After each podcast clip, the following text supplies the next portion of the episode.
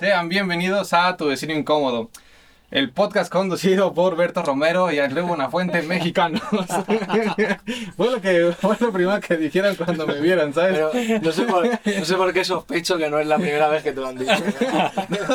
Aquí no es muy conocido Berto Romero. No ¿sabes? sabemos quiénes son. Yo sí, sé- yo sí le topo, No, pero es un encanta, comediante ¿no? español. ¿La- visto ya? Me encanta. Sí, sí, sí, yo lo he visto y sí me parezco, ¿sabes?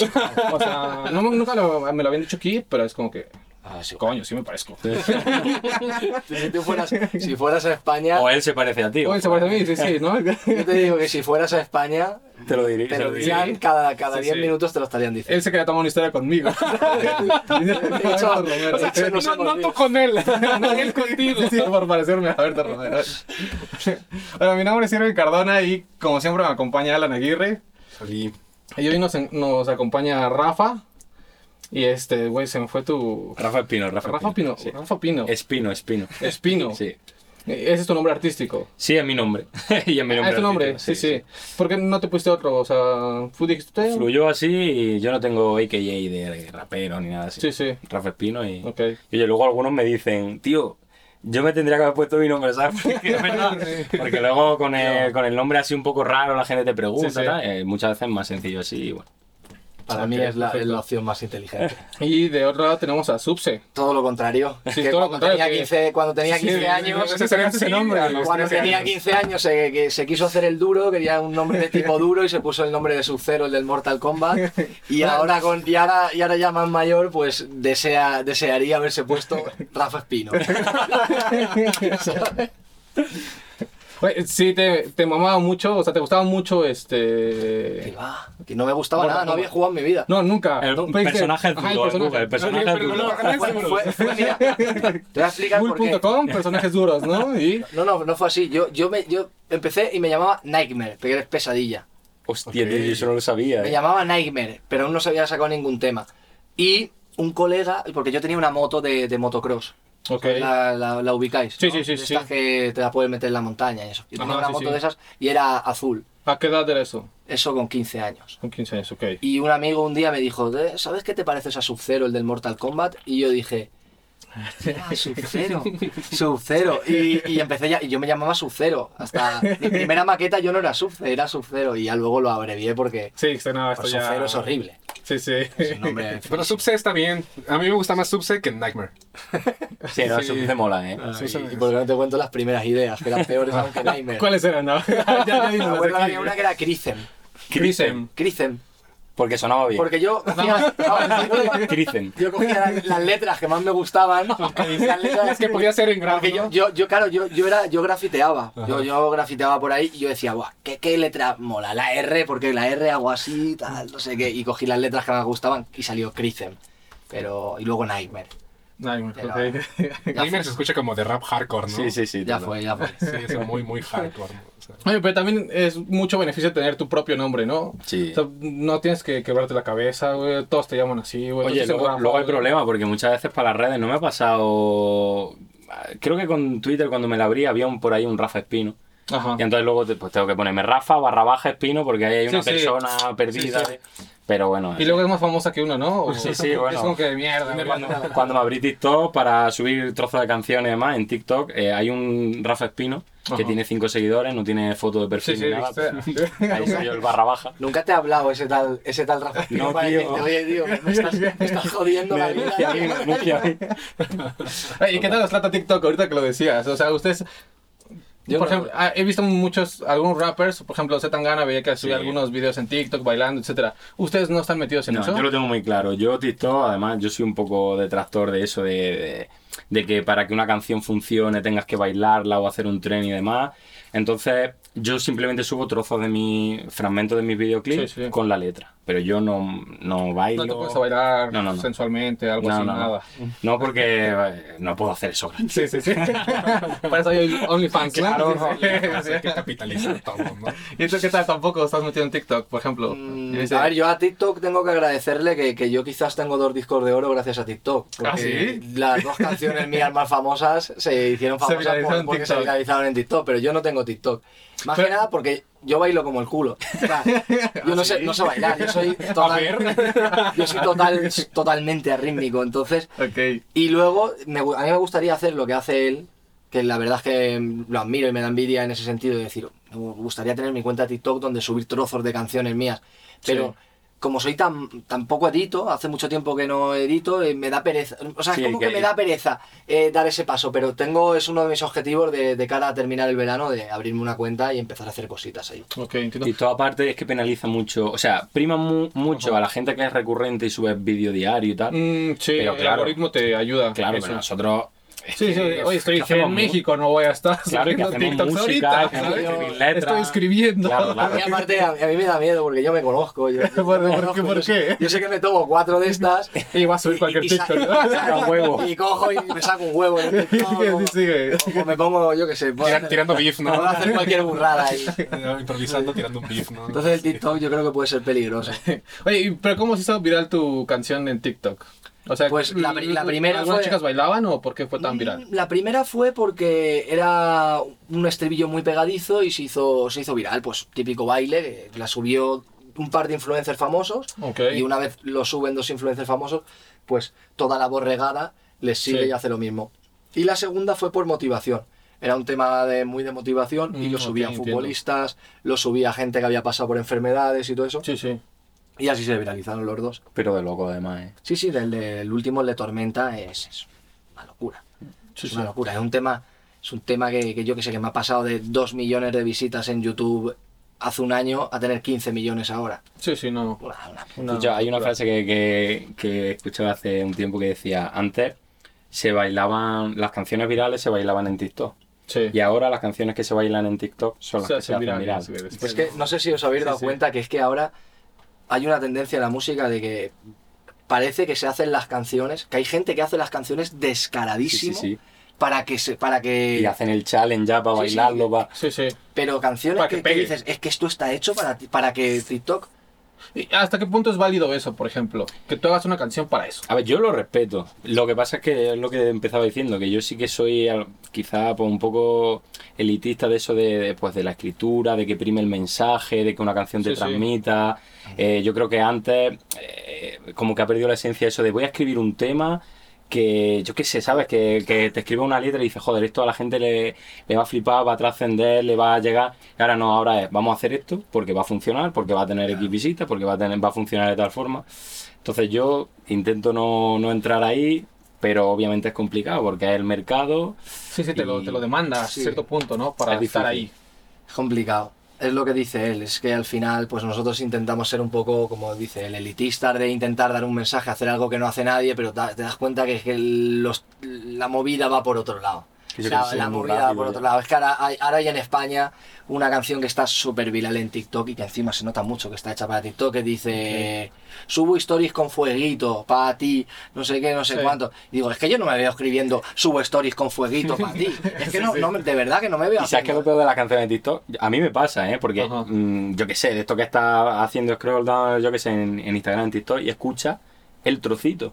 Pero yo luego el resto de la canción no lo he escuchado ni creo que la gente, la gente se, se aprende ese, Se fragmento. Claro.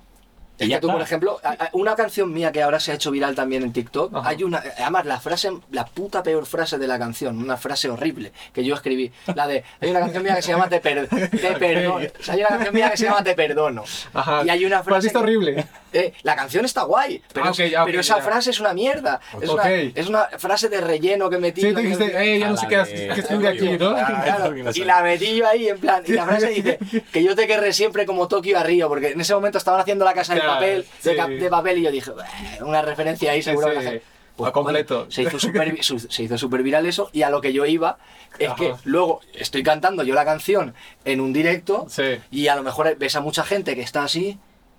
Sí, qué guay. ¿Sabes? Que no, no se la saben. Y Llega llega la ese momento. ¡Oh, siempre como! Ter- Termina la frase.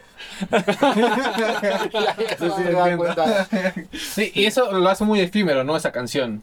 Porque posiblemente va a estar, va a estar pegando en TikTok algunos tiempo, pero después Sí, la canción a pasa. cierto punto se va a olvidar. Y que- Pasa, El TikTok es ¿no? una moda. Y que Sí, hoy sí. día, hoy día yo creo que todo, todo ya, todo lo que sea cultura, el cine, eh, sobre todo por eso, por ejemplo, entramos a Netflix y tienes muchísimas cosas para elegir, Sí. es todo como muy rápido, como y con la música pasa igual. Aparte de que hay mucha demanda, porque, o sea, hay ya muchísima gente que está haciendo música, mucha oferta, perdón, eh, eso, que la gente consume muy rápido. Yo, por ejemplo, que me lo hago todo, yo produzco, eh, hago el vídeo y todo, yo tardo mucho tiempo en, en- en el proceso, en grabar, Sí, sí. en escribir y todo. Y a lo mejor saco una canción y al día siguiente la gente, ¿cuándo una nueva? Ya la gente está, es estamos ¿eh? acostumbrados a Sí, sí. consumir, consumir, consumir y entonces es demasiado efímero todo y es complicado para un artista autodidacta e independiente más, Sí, es muy sí. complicado seguir el ritmo de la industria. ¿Cómo ha sido para ustedes en, en- en este ritmo tan trepidante, o sea, plantear su arte, a sabiendas de que hay cierto tipo de canciones que van a, van a pegar, van a hacer el boom de una manera muy distinta a lo que tal vez un artista introspectivo, que se toma de la manera, de la, la escritura de una manera muy, este, Seria. muy artesanal, muy seria? Eh, cu- cu- cu- ¿Cuál ha sido su, más o menos su estrategia o su pensamiento dentro de todo este, dentro, dentro de todo este boom comercial para poder mantenerse vigentes, para poder pegar con esos millones de reproducciones, a sabiendas de que están compitiendo contra otro tipo de monstruos que, que, que, digamos, no nos representan, ¿no? Se- están hablando de cosas bien raras y así, Yo, yo creo que lo, lo primero es no intentar competir con ellos. ¿Sabes? No intentar ser ellos. Ok. Claro. Además, nosotros tenemos una cosa que yo lo hablo mucho con él. Porque independientemente, o sea, aparte de eso, el mercado te va llevando un poco. Y quieras que no, te apetece. Sí. A veces te apetece eh, hacer cosas así un poquito más comerciales, no sé qué. Pero nosotros tenemos la paradoja de que hacemos música que no está de moda, que no está de moda y que... Pero tenemos nuestro público con Sí. eso y la gente nos sigue y le gusta eso. Y a mí me ha pasado de hacer cosas súper comerciales Y la gente no la quiere. y la gente no la quiere. O sea, yo sacar un tema eh, que lo saca cualquier otro artista y es un viral, un tema así de reggaetón o de lo que sea y súper y súper guapo, el de Cyberpunk, por ejemplo, Sí. el último que he sacado, y, come- y, y- y comerme una mierda. Y comerme una mierda en cuanto a visitas. Porque tienes otro público. Claro, porque yo tengo un público claro. pues que le gusta eso, el rap sentimental, el rap que habla de cosas, con mensaje, Sí, de crítico, crítica social. Entonces, al final dices, "Mm, aunque quiera, Sí, sí. ya no puedo, porque la gente no me quiere, no me quiere haciendo eso, me quiere haciendo lo que, lo que yo estoy haciendo. Sí, sí. Salirte como de tu línea, ¿no? Salirte como Sí. de ese... Que eso a veces, a veces es bueno, pero también es malo en el sentido de que a veces te sientes un poco atrapado. Siendo un poco atrapado por tu público de decir. No, pero día a lo- nivel artístico está bien. Él, por ejemplo, yo eso se lo he dicho muchísimas veces, que yo quizás sí he estado siempre más encasillado, también porque yo, yo me- a mí me gusta mucho pues eso, el rap reflexivo, más, pero él nunca está encasillado de, de etiqueta. Él, él te hace un rap eh, hardcore, luego te hace una balada, luego te hace algo entonado además. Y, y a nivel eh, artístico, es verdad que tiene esa inquietud de decir, me apetece probar, me apetece hacer algo. Y, y yo sí que yo sí que siento que a mí me, me cuesta más a veces. Así. Sí, sí, sobre todo con mi público. Sabes que yo saco algo y la gente está muy acostumbrada a un... A una eh, línea. Claro, espera algo de Rafa Espino. Sí, sí. Pero últimamente es que es verdad que como se ha abierto tanto todo, eh, la gente, bueno, pues eso, eh, de ti espera lo que... Pero es que lo- yo qué sé, es que igual a lo mejor lo haces un día y te sorprende. Ya. La ¿Sabes? rompes, ¿no? Y te sorprende porque a mí, a, a mí no me ha sorprendido de momento con Sí, mi sí. público, pero a lo mejor a él sí, ¿sabes? Nunca lo vas a saber hasta que no lo pruebes. Sí, sí. Pero, y, o sea, ¿a ti no te gustaría salir de esa, de esa No, línea? no, que lo, he hecho, por ejemplo, Ah, con sí. el último disco lo he hecho, y canción, guitarrita y entonación, y he hecho cosas más hardcore, y hago cosas más, más poperas, con una base totalmente pop y demás, y a mí me encanta. Yo, o sea, por eh, inquietud artística, al contrario, me encanta, me gusta salirme, me Mm. gusta probar, pero sí que, pues un poco lo que dice él, la línea de lo que dice él, que el público espera de Rafa Espino esto. Obviamente nosotros no trabajamos para el público, Claro. ¿vale? Sí, al sí, final pero hay- hay una- hay- eso, hay Es una que- delgada sí. Es que hay una movida muy, muy interesante. Yo se lo comentaba a mi novia el otro día. Sí. Le decía, mira, una de las cosas que, que más ganas tengo yo de, de, de- de- de despegarme, o sea, de, de dejar de vivir de la música, es hacer lo que me salga de los huevos. Porque cuando tú vives de la música, cuando tu salario, cuando tu alquiler, cuando tu vida depende del dinero que te entra a través de la música, tú eres un esclavo. Si no puedes decir algo Eres- que te nazca. Eres ¿no? un esclavo Sí, sí. del público. Es complicado. realmente. Sí, sí. Porque claro, la gente, yo digo, vale, voy a probar, saco un tema y, y tiene 50.000 visitas. Y yo digo, vale, si yo sigo haciendo esto, paso de ingresar en unos meses a lo mejor paso de ingresar 2.000 euros a ingresar 500. ¿Y qué Sí, pasa? sí. ¿Y cómo pago yo? mi- Sí, sí, como pago la Entonces, renta, total, sí, sí. por eso en ese sentido digo, tengo ganas de lo único, de lo poco que tengo ganas de irme a tomar por saco, Sí, de irme a tomar por culo, de ya no, no vivir de esto, de decir, mira, es que voy a sacar el tema que me, que me salga de los huevos. ¿y no te pasa? A mí me pasa que cuando me he obligado, yo he tenido años, por ejemplo, de hecho mi último disco habla de eso, el trabajo eh, último habla de, de- de liberarse uno mismo y de hacer lo que, lo que tenga dentro, claro. Y, y justo el año de antes de que, de que naciera la- toda la idea y demás, yo justo hice los temas que me demandaba la gente y, y aunque yo siempre he hecho eso toda mi vida y han salido temazos porque al final... eh, ese año eran muy, muy forzados, no, no eran frescos, no fluía porque no te apetece. Sí. Ustedes dicen que entonces que hay, hay que llegar a un cierto nivel para donde ya puedas hacer lo que quieras. Es, es que o es, o, o- o alcanzas un público que le da igual lo que saque porque realmente eh, entiende tu concepto de artista. Sí, sí. A mí me encantaría que mi público, que yo tenga el mismo público que tengo ahora, pero que a mi público le diese igual que yo le sacara un rap que un reggaetón. Sí, sí. Y eso a día de hoy yo no lo tengo. Pero me encantaría llegar a ese punto. Al punto de decir, de, que, de yo tener un, público educado. No, no te digo que, que mi público no sea Sí, educado. sí, sí, sí. Eh, Que mi público esté educado en la cultura de decir, vale, a mí me gusta el artista, pero ¿por qué es así? Sí, no me gusta el artista solo cuando hace este, este tipo de canción. Entonces creo que o tienes ese público o no tienes público. Son las dos maneras de hacer lo que te salga a los huevos. Porque Entiendo. Yo en verdad no defiendo lo de, o sea, y a mí me pasa, ¿eh? por Sí, lo sí. que dice él, es que tienes que comer de eso y al final acabas pues yéndote un poco por, por el rollo, además que es un rollo que a mí me encanta, él su rollo lo tiene también interiorizado, pero yo sí que pienso y de todo esto en plan, me voy a un poco más arriba, a verlo un poco más general, es que creo que actualmente la sociedad está perdiendo un poco pues el gusto de, de, pues, pararse a escuchar la letra, a valorar un poco el tema de, por lo mismo que decimos, Sí. rapidez, venga, necesito esto, pum, lo escucho una vez y a otra cosa. Y a mí me gustaría que hubiera más educación en ese sentido a nivel general, de, de valorar eh, el trabajo que hay, de pararte a escuchar la letra, de analizar, de ponerte un tema y quemarlo 50 veces, y eso ya cada vez ocurre menos, la verdad. A mí eso es lo que me gustaría y creo que ahí se, se valoraría un poco más también, ¿no? Eh, Sí. y el público Apreciación, apreciación musical, ¿no? Sí, Pero ¿en dónde creen ustedes que podría generarse eso, no? O sea, eh, digamos, en las escuelas, con, con clases de, de- de música, o Yo creo cómo, cómo el, cómo el público eso, puede... eso- eso- eso es imposible. sí, pero la ra- por ejemplo, las radios... Sí, pero es, la- es que en la sociedad en la que vivimos, es que Ya, A ver, aquí, me, aquí voy a poner un poco quizá técnico. Vivimos en una sociedad turbocapitalista en el que todo tiene que ser consumido súper rápido, Sí, sí, sí. todo tiene que ser un producto que venda muchísimo y que la rueda gire y gire y gire y gire constantemente. Entonces, una radio que te va a poner a un rapero que te está hablando aquí de... de- Sí, no, te- no les inter- no les interesa. Es que no les interesa. Siete les minutos interesa- de alguien tirando eh, unas barras un- de un pensamiento. programa, de- un sí, programa claro. por ejemplo, en España hay un programa súper famoso que se llama La Resistencia. Ah, sí lo que- conozco. Mm. Aquí sí, Sí, se Pues eh, eh, consume. allí nada más de gente de rap, nada más que llevan, pues eso, los traperos así más, más extravagantes, Sí, más sí, polémicos. ¿Por qué? Porque ¿qué me van a llevar a mí, a Rafa Espino, a decir... Pues no, llevan a, pues al que te va a hacer el... Vistas. Al que Sí. te va a hacer el personaje ahí, Sí, sí, sí. Va, va a hacer cuatro cosas graciosas ahí Sí, porque sí. está zumbado. Entonces yo creo que ya estamos en, en una rueda. A lo mejor dentro de unos años cambia la cosa, ahora mismo... No sé. No sé yo si. Yo veo que, o sea, a nivel sociedad, de verdad, ya no hablando de la música, Sí, sí. es como que pienso, ojalá, pues esto, como todo pasa de moda y todo vuelve y todo tal, pero yo a nivel sociedad Sí, sí que veo que, que vamos a un nivel frenético y que yo no sé en Mira qué el- momento. el- el- el- la evolución de las redes sociales. Cada vez más simples. O sea, el Instagram Sí, sí. fue una simplificación total de- del Twitter y el Facebook de fotos, ¿sabes? Sí, Subes exclusivamente fotos. Exclusivamente fotos. Cuando antes podías poner reflexiones, tal. no. Sí, sí. Y ahora ya ni es eso, ahora son bailes.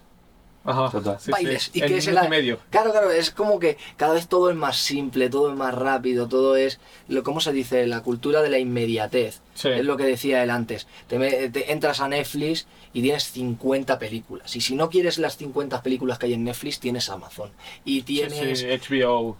Y... en la música sí, igual, sí. eh, en todo. Tienes tantas opciones que, que, que no valoras ninguna. Yo creo que hemos perdido incluso la capacidad de sorprendernos. Estamos siempre conectados a todo. Están- he- hemos visto todo, hemos escuchado de todo, hemos tal, que ya como Claro, persona. porque no- tienes todo. Es como, por ejemplo, tus fans. Imagínate que tus fans, oh, cuánto te quiero, Rafa, no sé qué. Tú a lo mejor te tiras cinco años, cinco meses o un año sin hacer música y tus fans, pues ya se han ido a otro que, que les está sacando música todas las semanas. ¿Qué es eso? No, también tienen que sacar música más rápida, ¿no? Antes Claro. se esperaba para sacar un disco sea, algunos años y ahora yo se tienen que estar sacando sencillos. Sí, yo sí, yo he sí, sacado sí. un disco este año, lo saqué en noviembre y he notado una barbaridad el haber estado desde noviembre hasta junio sin haber sacado canciones nuevas. Pero es que no. eh, Lo he notado una barbaridad. Pero es que no podemos estar así, a mí me pasa igual, y es que no podemos estar... Tú no puedes lanzar un, un sencillo y de repente dices, llevo dos semanas sin hacer nada, tengo... Yo, yo he tenido épocas de... Eso, eh, termina uno, lanza uno y ya estás grabando el siguiente. Te agobias. Y es como... A mí me pasa, yo por ejemplo saqué mi último tema,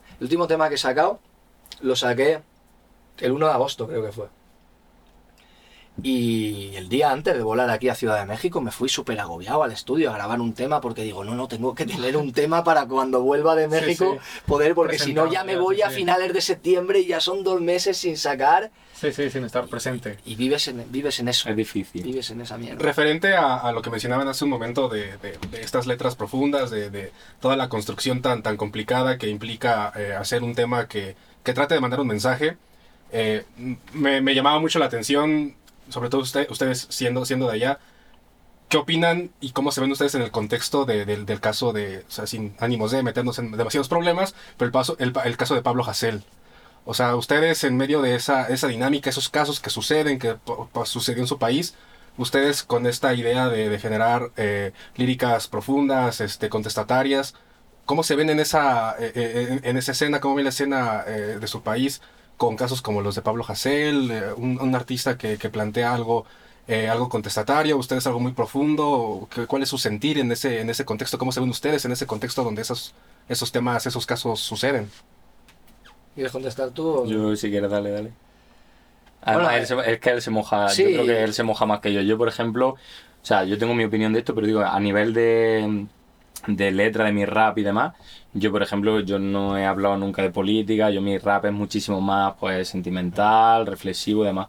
Eh, pero bueno, obviamente yo eh, defiendo que el rap, pues eso, es lo que hablamos, de que es un, es un, una, un género que ha nacido también pues de la protesta, ¿no? De, de- del pueblo que se alza contra, contra el sistema y demás, y yo, yo defiendo esa parte, defiendo esa parte. Mira, hay, hay una frase que, que se le atribuye a, a Voltaire, que era un pensador francés del siglo XVIII, no sé qué, que dice, odio lo que dices, pero defenderé con mi- hasta con mi muerte tu derecho a decirlo. Pues con Pablo Hasél, pienses como pienses, yo creo que una persona, un artista tiene que pensar así. Porque Sí. a mí, por ejemplo, Pablo Hasél, como artista, a mí no me gusta. Sí, A mí no me gusta, a mí me parece que rapea muy mal. sí, sí. Y sus ideas, siendo yo de izquierdas como él, yo me considero una persona de izquierda, él también es de izquierda, me parece que él dice muchísimas burradas en las Es que, canciones. es que eso es la forma, ¿eh? Él dice muchas burradas, él pues habla de poner bombas a Sí, sí, coches, sí, es un extremista muy cabrón. muy extremista, ¿no? Sí, sí. Y yo no, no tengo nada que ver con él.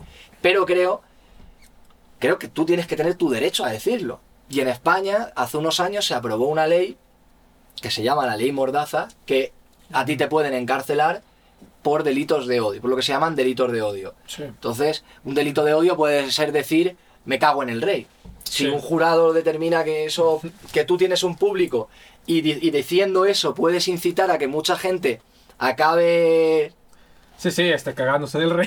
Claro, o cargándose al rey o algo. Sí, sí, sí.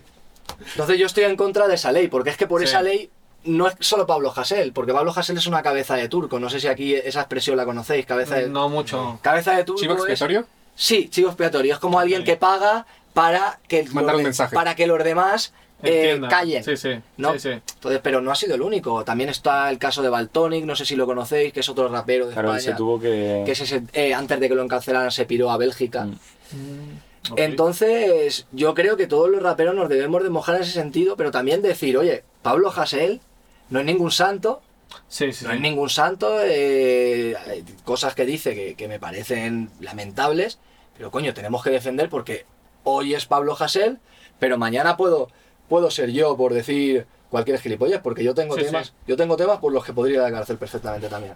Por esa ley. Es verdad, por esa ley, por esa ley, es verdad. Y aliviando un poquito más, o sea, es que me interesaba mucho escuchar su, su opinión al respecto, pero ali- alivianando un poco más el tema. Hace, hace, hace unos momentos antes de, de- de que empezáramos a grabar, estabas ahí tirando algún, algunas barras, ahí improvisando un poquito con, con el piano y todo eso. Y me hizo recordar y nos comentabas algo sobre, sobre, sobre el freestyle y que lo, lo empezaste a hacer en algún momento. Eh, nos llama la atención mucho cómo, cómo ustedes entraron en, en esta dinámica de, de- de la cultura del movimiento hip hop. O sea, en tu caso fue enteramente freestyle, entraste con temas, Mm. eh, tú cómo, cómo entraste en esta dinámica eh, del movimiento. Pues yo entré porque. Yo entré porque a mí me gustaba el rap. O sea, yo escuchaba rap y decía, yo quiero hacer esto. Y había un amigo mío que hacía y. Y así de la nada, pues montamos un grupo. Y hicimos una maquetita y tal, y nos empezó a ir bien. Y cuando estábamos haciendo la segunda maqueta, estoy hablando de muchos años, ¿eh? De 2000, 2008 o así. Ok. Y cuando estábamos haciendo la segunda maqueta, que ya habíamos pillado un nivel muy profesional y tal, un día me llama mi amigo, además que es mi mejor amigo, Sí, sí. y me llama y me dice, oye, que, Que me he ido a vivir, que me he ido a vivir con, que me he ido a vivir con mi novia a Alemania. Hostia. Y me dejó tirado con el disco a medias y yo pues dejé de hacer música, pues, o sea, pillé como una especie de depresión, no depresión, pero perdí las ganas de hacer música, Sí, sí. pero eh, me empezaron a traer las batallas. Y yo estuve como cuatro o cinco años que yo no hacía música, pero sí que hacía batallas. Y Sí, porque yo lo de lo del grupo de antes, quizá eso que no cuenta, porque éramos dos niños haciendo, haciendo el ridículo. Entonces yo se puede decir que sí que empecé, sí que me metí en serio en este mundo a través de las batallas. Y ya participé en la Red Bull de 2009, participé en la Red Bull de 2013 y participé en la Red Bull de 2014. Y ya a partir de ahí yo dije, "Mm, este ya no es tu sitio. Y empecé a hacer canciones y a partir de ahí pues... arriba. ¿Por qué dejó de ser tu sitio? Ah, porque me pegaban palizas. Porque yo, eh, a ver, no, yo, yo tenía buen, Ah, buen sí. nivel. De hecho, en la Sí, última, do- en la de 2014, me tiraron de tongo. Ah, sí, para estar ahí. Pero yo ya veía que eso se estaba profesionalizando mucho y que Ajá. había mucha gente que le dedicaba muchas horas y, y yo ya no me veía ahí. Ok. O sea, yo me veía ya que, que me llamaba más el tema artisteo que el tema batalleo. Es que son dos, es que él, él no ha estado metido en este mundo, pero son dos mundos súper, aunque Sí, estén ligados por el Sí, rap, sí. son dos mundos súper diferentes. O sea, los batalleros, yo los conozco. cuesta un montón que- Son batalleros. Sí, sí, sí, son sí. batalleros y, y hablan de batallas y no escuchan, hay algunos que ni escuchan rap. Sí, sí. Y yo era de los que escuchaba mucho rap, quería hacer temas y ahí en los eventos de freestyle siempre me sentía muy solo porque todos eran como llegabas, Buah, has visto la batalla de no sé quién, no sé cuánto, sí. y solo hablaban de eso y yo quería hablar de música y no encontraba a nadie que hablase de música y ya había, había un momento que ya me veía muy fuera de ese mundillo y dije, a mí yo creo que mi mundillo es el otro. El- Ok. ¿Y el tuyo, Rafa, cómo fue tu...? Sí, yo, yo lo máximo que he hecho de batalla ha sido en parques con los colegas hace mu- muchísimo tiempo. Ah, Estoy ya muy cotorreando, Sí, sí, sí. jugando, sí, sí. Pero yo al final, yo, además yo siempre he dicho que a mí me nació la inquietud de esto. Yo escribía mm, porque me gustaba, pero no escribía ni, ni, ni rimas ni nada, a lo mejor reflexiones. He sido siempre muy creativo, sí, sí. he sido siempre muy creativo. Y aparte, pues yo era una persona pues, un poco solitaria y tal, y entonces yo siempre tenía mi, mi, no sé, mi mundo y escribía mucho y tal. Y, y yo llevo escribiendo muchísimo tiempo. Lo que pasa es que letras y raps y tal, sí que costó hasta que grabé la primera porque no me veía, no me veía yo en, el- en la dinámica. Ya lo grabé con un colega, me encantó ya no el resultado, sino la experiencia de entrar a un estudio a grabar y tal. Y desde entonces, y desde entonces yo he sido eso, eh, música, mucho... eh, creo que de hecho funciona, nuestra música funciona también porque son experiencias propias, son cosas que Sí. vivimos, que sentimos tal, y conecta mucho con, con la gente. Pero yo puedo decir que lo mío nació eso de, de inquietud, de, de soltar algo, igual que otra persona lo hace dibujando o, o tocando la guitarra, pues a mí me, me nació de ahí. Ustedes como liricistas, eh, me he topado con, con grandes artistas que yo admiro muchísimo, que, que sacan por ahí un libro o cosas de ese tipo. ¿A ustedes les interesa eso? O sea, se ven como... Yo tengo dos libros. Sí, sí. ¿Tienes dos libros? O... Sí, sí. Ya, ya hasta estuviste aquí en la fila en Yo Guadalajara. estu- estuve en la FIL hace dos años, bueno, justo un poco antes de la pandemia. Sí, sí. ¿Qué tan distinto es El escribir rap y escribir. Es que libro. lo mío es gracioso porque yo, yo lo criticaba un montón. Que yo si- siempre decía, "Eh, a mí- o sea, a mí no, no, ¿Sí? no sé, no, era algo que decía, no me veo, los típicos raperos estos que sacan libros, Sí, no me sí, veo yo haciendo eso. Y me lo ofrecieron. Y me lo ofrecieron y, y al principio yo dije, uff, no. Pero le- dándole vueltas dije, ¿por qué no? Y empecé y, y- y se me ha abierto un mundo en ese sentido, porque es una manera totalmente diferente de crear. Y, y los que somos creativos, igual que tú, por ejemplo, haces instrumentales, haces videoclips, todo, todo, es, todo es arte. Sí, sí, sí. Y yo esa manera no la conocía. Yo antes se me ocurría una idea de, una, de, de algo que yo quería expresar y siempre era a través de una canción. Y ahora no. Ahora a lo mejor eh, se me ocurre una idea y no te la expreso como una canción, te la expreso como un texto, Entiendo. que es mucho más libre. Sí, Porque sí. una canción tú tienes que estar atado a la lírica, Sí, a la rima, a la duración. Sin embargo, un texto, tú- un texto, un libro, de, de un- una reflexión, un poema, tú puedes hacerlo de, de, de 8 páginas, de, de Sí, 15 sí. páginas, sin que rime, sin que nada. Y es bonito. Y es bonito porque han salido cosas que en una canción yo no podría hacer. Yo tengo textos que los digo y digo, oh, Quise escribir una canción qué de esa. maravilla acabo de hacer aquí, Sí, sí, qué sí. obra de arte. Jamás lo hubiese podido hacer como una canción. sí, sí. Entonces es un mundo muy bonito. Además me ha dado muchas experiencias como el poder ir a firmar, como el poder ir a la FIL o a ferias del libro súper importantes. Entonces es guay. Y yo quiero que lo haga él también. No, no, yo estoy... ¿Tú no te ves? Sí, este, sí, sí, sí, sí, sí, porque a mí es que ya os digo, a mí y me encanta la lectura y me encanta, pero yo me veo más, creo que alguna vez lo he hablado con él. Mm, A ver, yo por ejemplo, por ejemplo, los suyos sí que tienen, sí que es un relato, o sea, son textos largos, son, pero yo igual veo muchas veces de los, por lo que- lo que comentaba, de algunos compañeros, no voy a nombrar Sí, del sí. gremio o gente que está haciendo micropoesía de esto de sí. abre una página, una línea tal. Hola, A mí- buenos días. Claro. Sé feliz. Claro, yo que pienso, Mierda. no te quiero, no te quiero, me quiero. Y es como, ostras, tío, es que son cosas que dices esto, pues coge una canción mía, la divide y te- Es verdad, porque claro. Entonces, como yo sí que estoy un poco en contra de eso, pero lo de. mm, A mí me gustaría escribir una novela. Y de hecho tengo una idea de hacer algo rollo mm, novela y disco y que ambas cosas se retroalimenten. Ok. Eso es muy cabrón. Entonces, ¿qué pasa? Que es complicado, porque Sí, como sí, estamos sí. siempre pico pala con la música y lo otro, pero quería sacar algo, tengo una idea bastante avanzada para este año que va a ser imposible. Y yo creo que para el 2022 salgo con, una- con algo de libro, sí.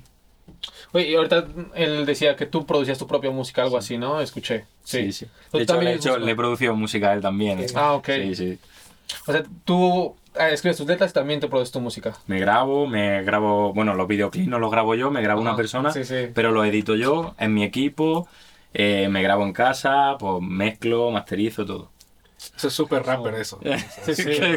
Todo. Lo que pasa es que no desconectas nunca. Es imposible. Es- mm, estás en, un, en el mood de escritura y de repente tienes que pasar al otro y de es que no, no para. No Sí, para. sí. Mm, A veces es necesario delegar un poco porque... pff, es Oye, verdad. ¿Y sabes cómo han visto el boom del freestyle? Ahorita regresando un poquito a eso.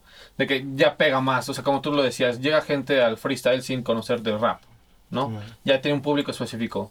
Este, ¿es, es, es parte de la cultura hip hop o es un movimiento aparte o cómo A la mí me flipa, yo aunque no lo uso, a mí me flipa, vamos. Y, y de hecho creo que el nivel, yo consumía más, más rap a lo mejor en 2000, eh, o sea, más batalla en 2010, cuando era la época de Sí, 2008, John 2009. Armad, el Raiden, Sí, 2007, el Pieza, 2008, por 2009. ejemplo. Sí, sí. Yo consumía mucho ahí y con todo el respeto, y vamos, yo por ejemplo, a mí me flipa Pieza, me flipa... Lo que, lo, que, lo que yo veo ahora, o sea, el level que veo ahora es que es totalmente profesionalizado. es- Wow, es que es flipante Sí, sí, el nivel que hay. Entonces yo, es que me parece un arte, es que es un arte, entonces lo, lo respeto y lo apoyo a muerte y, y me parece brutal y sobre todo que suma muchísimo a la cultura de- del rap. Claro. Yo lo que puedo criticarte un poco de- del tema de las batallas quizás es el que el público.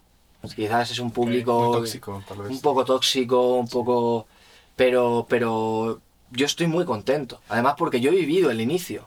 Es que Sí, yo, he sí, estado, sí, eh, yo he estado en la primera, en la segunda o la tercera Red Bull que se hizo. Que no había tanta gente. Pero Claro, yo pienso que igual que el público es tóxico también sirve un poco para, sí, para es bueno. salir, Al- para, para abrir puertas, para que nueva gente lo bueno. conozca. Habrá mucha gente que sea tóxica, Sí. pero otra mucha que no le guste el rap, O sea, por gran- ejemplo, y o conozca. sea, que, que ahora mismo el rap el trap, la música urbana sea de eh, Lo más escuchado. sea mainstream, sea Sí, lo más sí. escuchado, una parte muy importante de la culpa la tienen las batallas. Eso lo tengo clarísimo. Además, es que son estrellas.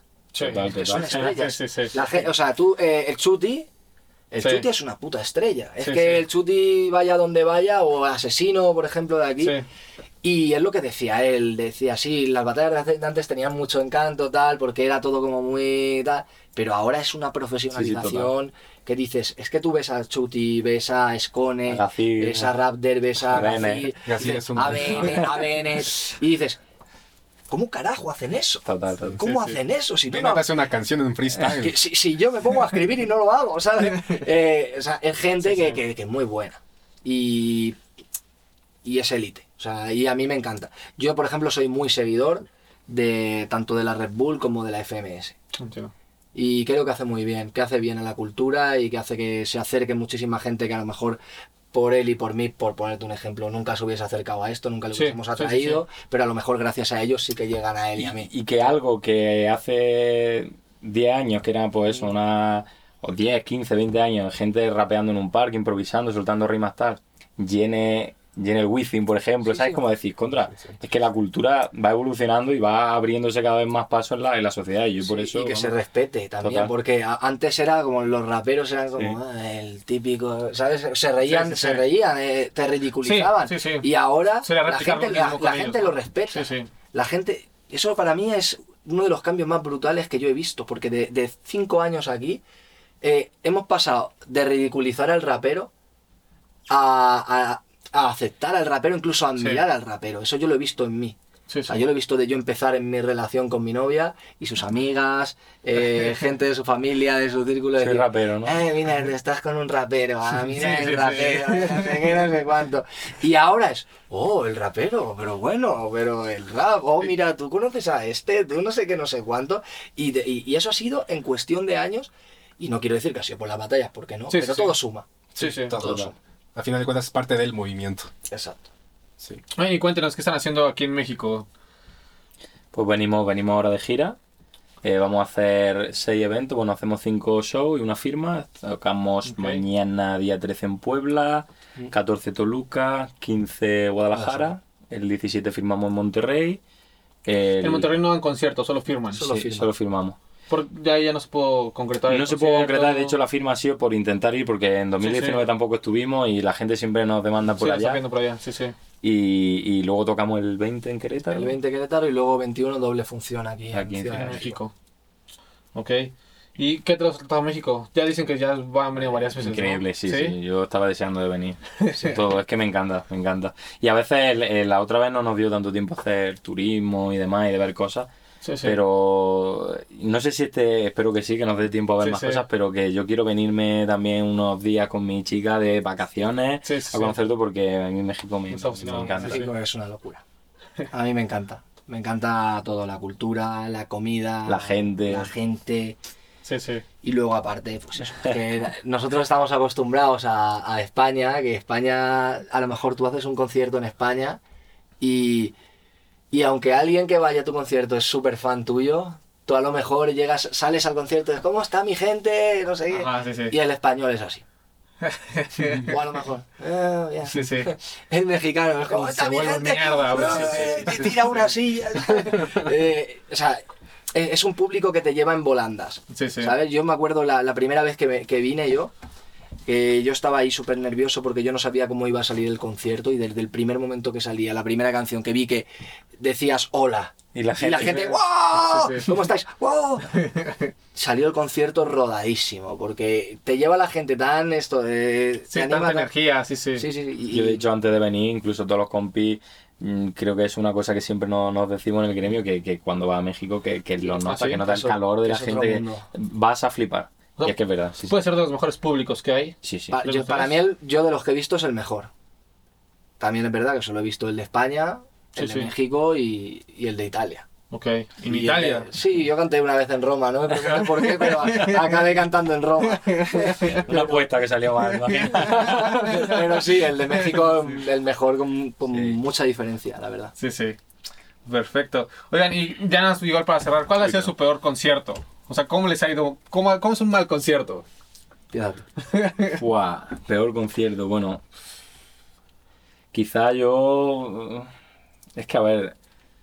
A ver si recuerdo alguno, porque me ha venido uno rápido a la mente, pero no sé si sería el peor. Pero bueno, quizá, bueno, aparte de que te puedes equivocar y muchas veces Sí, te sí, equivocas, sí. pero la gente rápido te, te grita, ¿verdad? Pues cuando hay un público muy, muy frío, muy parado, a lo Sí, mejor, sí, sí. O, o algún show que haya ido y que haya, haya muy poca gente, cuando empieza que, que va a un bar y de Sí, repente sí. pues ves ahí dos personas y yo, eh, Sí, pero, pero yo, fíjate que yo pienso que el peor show es más de... mm, ¿Cómo te ha salido a ti, no? Sí, iba a decir eso, o sea, de, de que yo no me haya encontrado a gusto porque yo al final, pues venga la gente que venga, tengo que... Yo Sí, soy una persona que me exijo mucho sí, de intentar que la gente disfrute, que repita. Y, y eso, de, de yo encontrarme a lo mejor, pues ya no solo que te equivoques o lo que sea, sino de, de encontrarme pues que no he conectado, que la gente está un poco fría, tal. Pero no te sabría decir a lo mejor una anécdota, decir, guau, me caí, di una voltereta. Eso, quizás pues... ¿Qué te ha pasado, Johan, y no te No, pase? no, no, no. No, no, no, pero sí, quizá eso, pues uno en el que yo me haya encontrado, que lo ha habido, pues eso, que no me haya encontrado Sí, a sí. lo mejor al 100% y se nota, y se nota la vibra con, con la gente. ¿Y el tuyo, Subse? ¿Cuál ha sido? A ver, yo tengo de los dos. Tengo de. Eh, por ejemplo, de que dice él, de, de que te haya salido muy mal. Ajá. Y tengo del otro. Yo, por ejemplo, yo empecé a dar bolos en una época que no me conocía ni, ni, ni- mi madre. Sí, sí. Y, y sí que me acuerdo de dar dos o tres conciertos eh, para cinco personas. Sí, sí, entiendo. Para cinco personas. Pero hubo. Es que estoy intentando. Estoy intentando recordar que hubo uno que fue lamentable. Y cuenta el de la, de la boda. No fue una boda. ¿Cuál? Te no fue una boda. No, no, no le contaste a Elvira uno que cantaba, que te dijeron que cantaba. Ah, hostia, eso fue.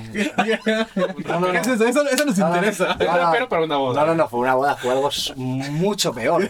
Fue mucho peor. Ok. Fue un amigo de mi padre. Ajá. Un amigo de mi padre tuvo cáncer. Ok. Tuvo cáncer. Y cuando se recuperó, que se recuperó y le hicieron Sí, las sí. pruebas de que el cáncer había desaparecido, Entiendo. Le hicieron una, una fiesta, fiesta. Le hicieron una Ok. fiesta. Ok. Y montaron un escenario ahí para un grupo que no sé qué, que no sé cuánto. Y antes del grupo ya me dijeron, oye, súbete tú y te cantas un par de canciones, no sé qué, no sé cuánto. Claro, y eso era en mi pueblo. Sí, sí. Dice, vete ahí a tu casa y, y te- y traes un pen aquí con bases y te cantas ahí Ok. dos o tres Sí, canciones. Y claro, yo le tenía que dedicar una canción a un hombre que acababa de superar un cáncer. Mierda. Y yo pongo la canción, empiezo Ok. ahí y la gente... eh, A la gente toda, gente Pero mayor. todo abuelo, Sí, sí, ¿sabes? sí, sí, sí. Eh, eh, Sí. Y de repente empiezo el, el prim- la primera canción. Claro, yo no sabía que, que iba a hacer nada, entonces yo no había ensayado ni nada. Pero no, no, no, no, no, no, no. Y en la segunda frase. Vale, me he quedado en blanco. y me tocó tirarme tres, tres minutos de la. Solo iba a cantar una canción. Por los tres minutos, haciendo un freestyle. Sí, sí, Y seguro te sale la muletilla, hijo de puta. y, y frases, Mierda. Frases, frases muy malas. Pero mira, voy a contar, otra- la que yo iba a contar es otra. Sí, sí. La que yo iba a contar, es, una vez fui a, me contrataron para cantar en una fiesta universitaria. Ok. Una fiesta universitaria en Fabric, que es una de las discotecas más grandes de España. Caben 5.000 personas. Ok. Pues habían 5.000 personas. Y a mí me dijeron, bueno, pues tú vas para allá y te cantas dos temas. Yo no sabía que esa discoteca era de música electrónica. Ok. de pa, pa, pa, pa, Sí, sí, sí. pa, pa, pa.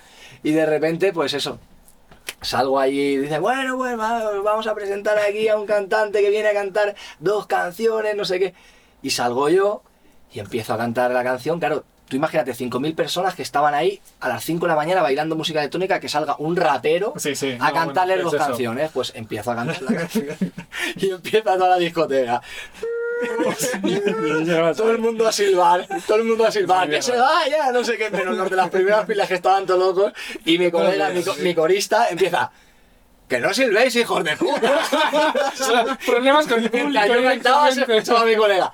Pero ¿qué hacéis silbando, hijos de puta? O sea, fue una, una situación muy incómoda. Ese- ¿Y, ese cómo sido mi- terminaste eso? ¿Te acabaste bajando o sí diste tu tiempo completo y dijiste, ¿Sabes "Oye, cómo la yo voy a Yo vengo a cumplir. ¿Sabes cómo me? Haciendo freestyle. Tenía dos canciones.